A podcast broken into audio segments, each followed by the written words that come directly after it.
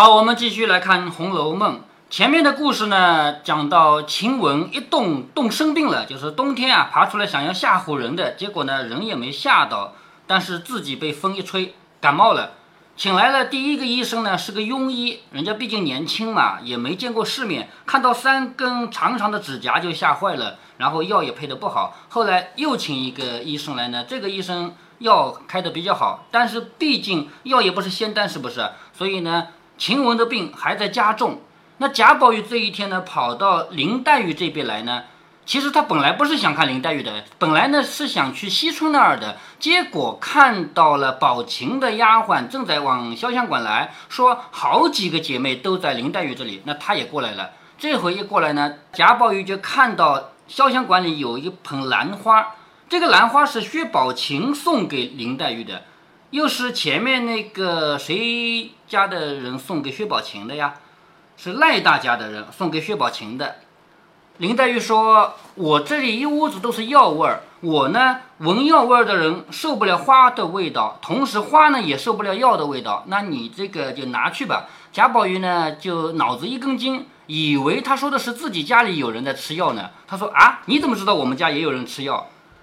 然后林黛玉说：“我哪知道你屋里有病人啊？你自己在这儿自惊自怪的。”宝玉笑着说：“咱们明儿下一社又有题目了，哈，又要说到这个写诗的事情了。我们明儿下一社又有题目了，就用这个水仙腊梅，因为现在面前就摆着一盆水仙啊，是不是啊？那腊梅呢？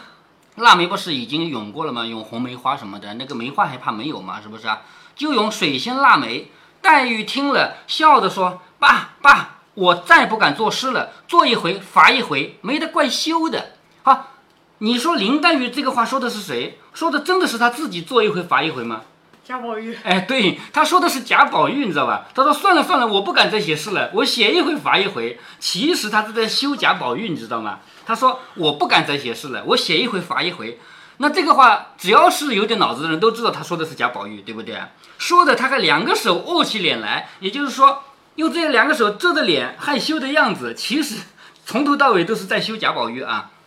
贾宝玉笑着说：“何苦来啊？又奚落我做什么？就是你拿我开心干什么？是不是啊？我还不怕臊的，你倒是握起脸来了。”宝钗笑着说：“下次我邀一声啊，你仔细听宝钗的话啊。宝钗的话，你能听出什么感觉来？我读给你听，你就知道了啊。”宝钗说：“下次我邀一社，邀就是邀请啊，我来邀请一个诗社，要起四个诗题。”四个词体，好，一共八首，四首诗，四首词，然后每人四首诗，四首词。头一个是咏什么呢？咏太极图。太极图你见过吗？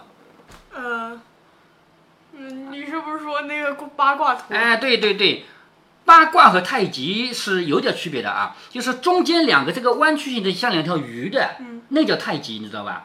外面那个。就是长短线组成的那个叫八卦，我们现在不分了啊，整个叫八卦，知道吗？他说，是不是呃，外面有线的是八卦，没有线的是是太极？可以这么说吧啊。那你看这个薛宝钗说的啊，我们四首诗，四个词，每个人都要写八首啊。头一个诗呢是咏太极图，我们平常咏过的是什么呀？第一回是白海棠，然后是。秋菊，然后是螃蟹，然后是红梅花。什么时候咏过像太极图这种东西？还咏过雪啊？哎，雪对，写过雪。什么时候写过太极图这种东西？这个没有那么雅，是不是啊？好，第一个啊，要写太极图。然后呢？其实螃蟹也不怎么雅。哎，对，螃蟹其实是他们开玩笑的，不是为了写螃蟹咏啊。然后现一仙的韵，好，一仙韵就是烟这个字的韵啊。用太极图现一仙韵五言律，要把一仙的韵用光了，什么意思？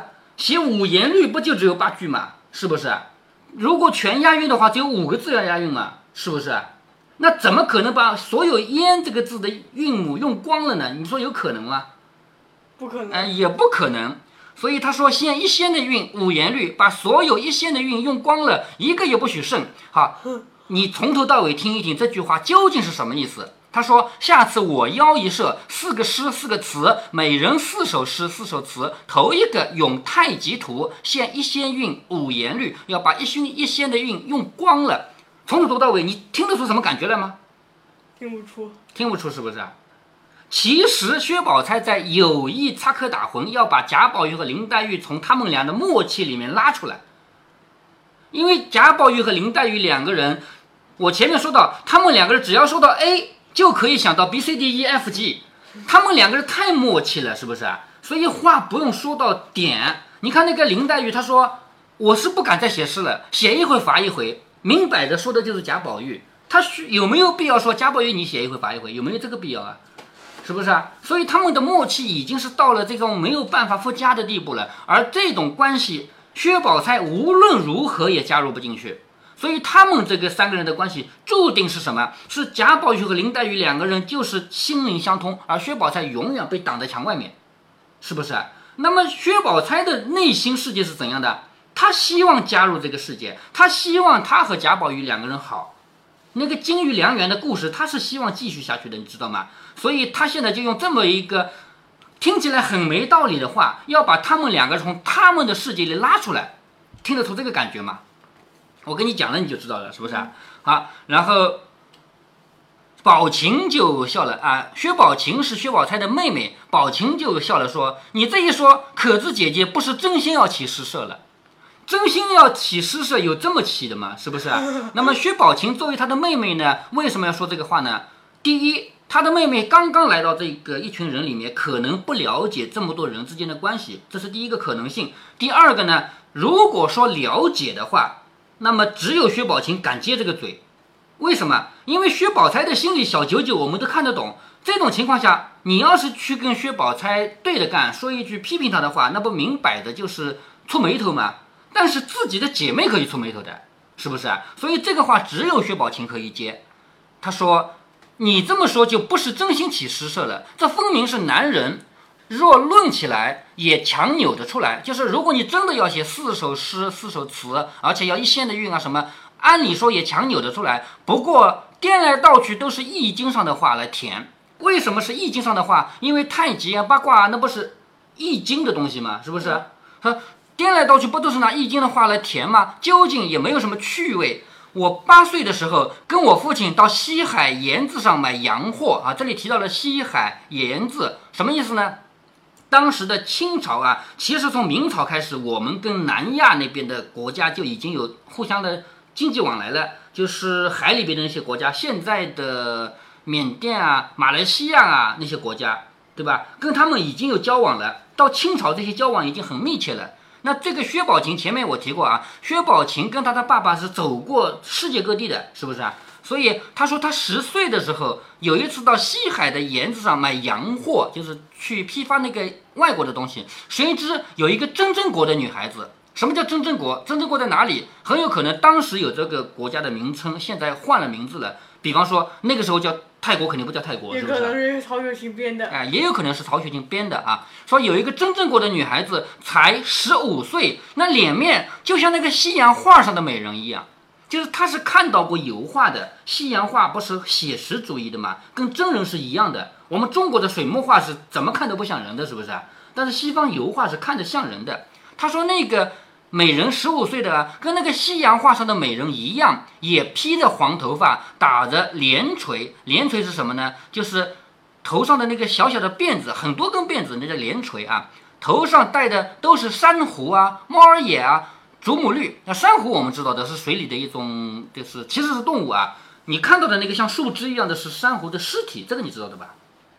啊，知道啊，珊瑚戴在头上，还有猫儿眼，猫儿眼是宝石，还有祖母绿也是宝石啊。戴了这些东西在头上，身上穿着金丝制的锁子甲羊颈袄袖，啊，那个身上穿的是锁子甲那个式样，他不打仗没有必要穿真正的锁子甲啊。锁子甲那种式样的羊颈袄袖，羊是外国，颈是锦缎，外国的那种材料做的袖子啊，做的衣服，带着倭刀，什么叫倭刀呢？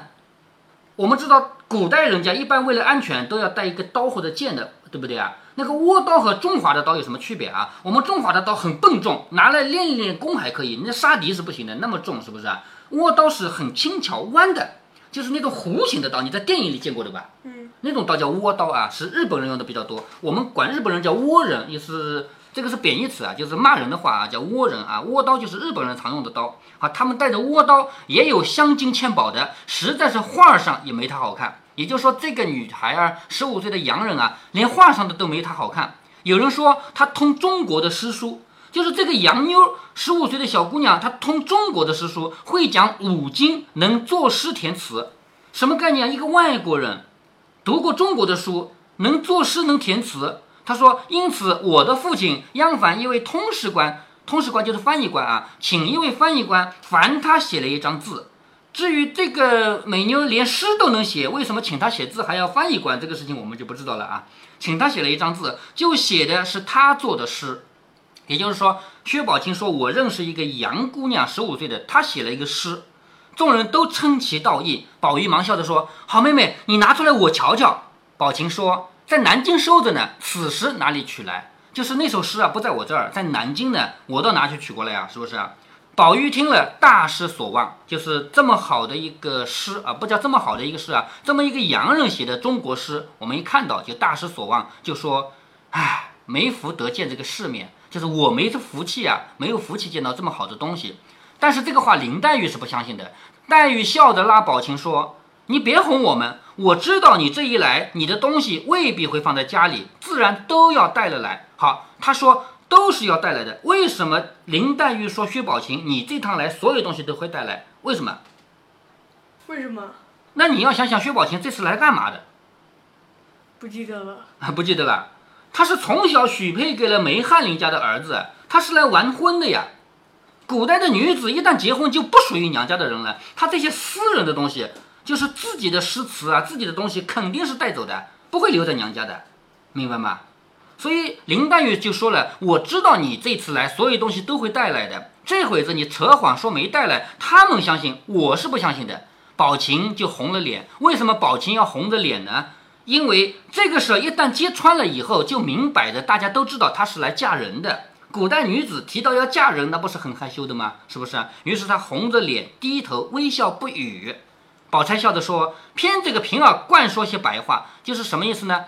薛宝钗知道是林黛玉揭穿了她的妹妹薛宝琴啊，她就说：“偏偏这个平儿，平儿就是指的林黛玉，偏你惯会说这样的话啊，说是大实话，这个白话就是实话的意思，把你伶俐的，就是看你这么聪明的。”黛玉说：“若带了来，给我们见识见识也罢了，就是你既然带来了嘛，就给我们看看。”宝钗笑着说：“箱子拢了一大堆，还没理清呢，知道在哪个里头呢？”好，说了实话了吧？薛宝琴来带了好多好多箱子来，那些箱子还没理清楚哪个是哪个呢？谁知道这个诗在哪个里头啊？等过日收拾清了，找出来大家看就是了。又向宝琴说：“你若记得，何不念给我们听听？就是如果你还背得出来的话，你就念给我们听听啊。”宝琴方答道：“我记得是一首五言律，外国女子也是难为她了。就是一个外国的女孩子写五言律啊，也难为她了。”宝钗说：“你且别念，我这么说啊，外国人会说中国话都不容易，还能写中国诗，那当然难了，是不是？”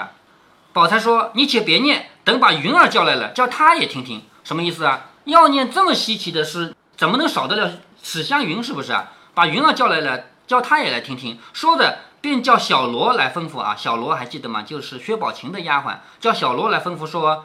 你到我那里去，就说我们这里有一个外国美人来了，做的好诗，请这个诗疯子来瞧瞧。快把我们这个诗呆子也带来。诗疯子是谁？诗呆子是谁？嗯，啊，谁？都忘了。诗疯子是史湘云，诗呆子是香菱啊，是吧？也就是说，你赶紧去告诉史湘云。一对师生。呃，对对，师生两个。他说你赶紧去告诉史湘云，这里有一个外国美人在这写诗呢。其实也没有外国美人在写诗，是他写过的诗，对不对啊？他说这里有一个外国美人在这写诗呢，快来看啊！叫诗疯子把诗呆子也带来。小罗笑着就去了。半日，只听史湘云笑着问道：“哪一个外国美人来了？”就是他赶过来要看外国美人吗？一头说，一头果然和香菱来了。众人笑着说：“人未见形，先已闻声。”就是史湘云这个人总是这样的啊，人还没到呢，声音就来了。人未见形，先已闻声。宝琴等王熙凤吗？王熙凤和史湘云两个都是这样的人啊。宝琴等忙让座，哈，宝琴要给史湘云让座，为什么？因为这里有长幼啊，有大小区分，所以把刚才的话重叙了一遍，就是刚才那个薛宝琴说的话，他见过一个外国的女孩子啊，长得什么样啊，会写中国诗啊，重叙了一遍。湘云笑着说：“快念来听听。”宝琴就念到：“昨夜朱楼梦。”这个很好理解吧？昨天晚上朱楼是红颜色的楼，因为我们中国古代的房子那个柱子啊、栏杆啊都喜欢漆红颜色的漆。昨夜朱楼梦，朱楼就是指用红颜色的漆漆过的楼房啊。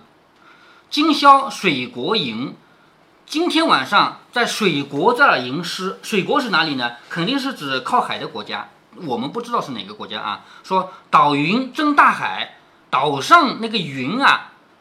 那个云雾缭绕，就像大海蒸出来一样啊！找岛云蒸大海，燃气皆丛林。这个“燃”是什么？“燃”这个字很好理解啊，就是山峰，因为它写法就是山峰嘛。这个字是这个按照组织法应该叫什么？应该叫“指”，一个叫“会”会意字啊，还是什么字啊？就是山上的风叫“燃”，对不对啊？燃气接丛林，就是那个风吹过来，吹在那个树林里面。月本无古今，月亮是不分古今的，古代和现在都有月亮。情缘啊，是金谷啊，金谷。月本无金谷啊，情缘自浅深，就是感情啊，缘分自然有深有浅。有的人感情深，有的人感情浅嘛。汉南春历历，焉得不关心？什么叫汉南春历历呢？就是一代一代过来，一年一年过去了，怎么可以不关心？那不关心什么东西呢？就是前面这个情缘，知道吗？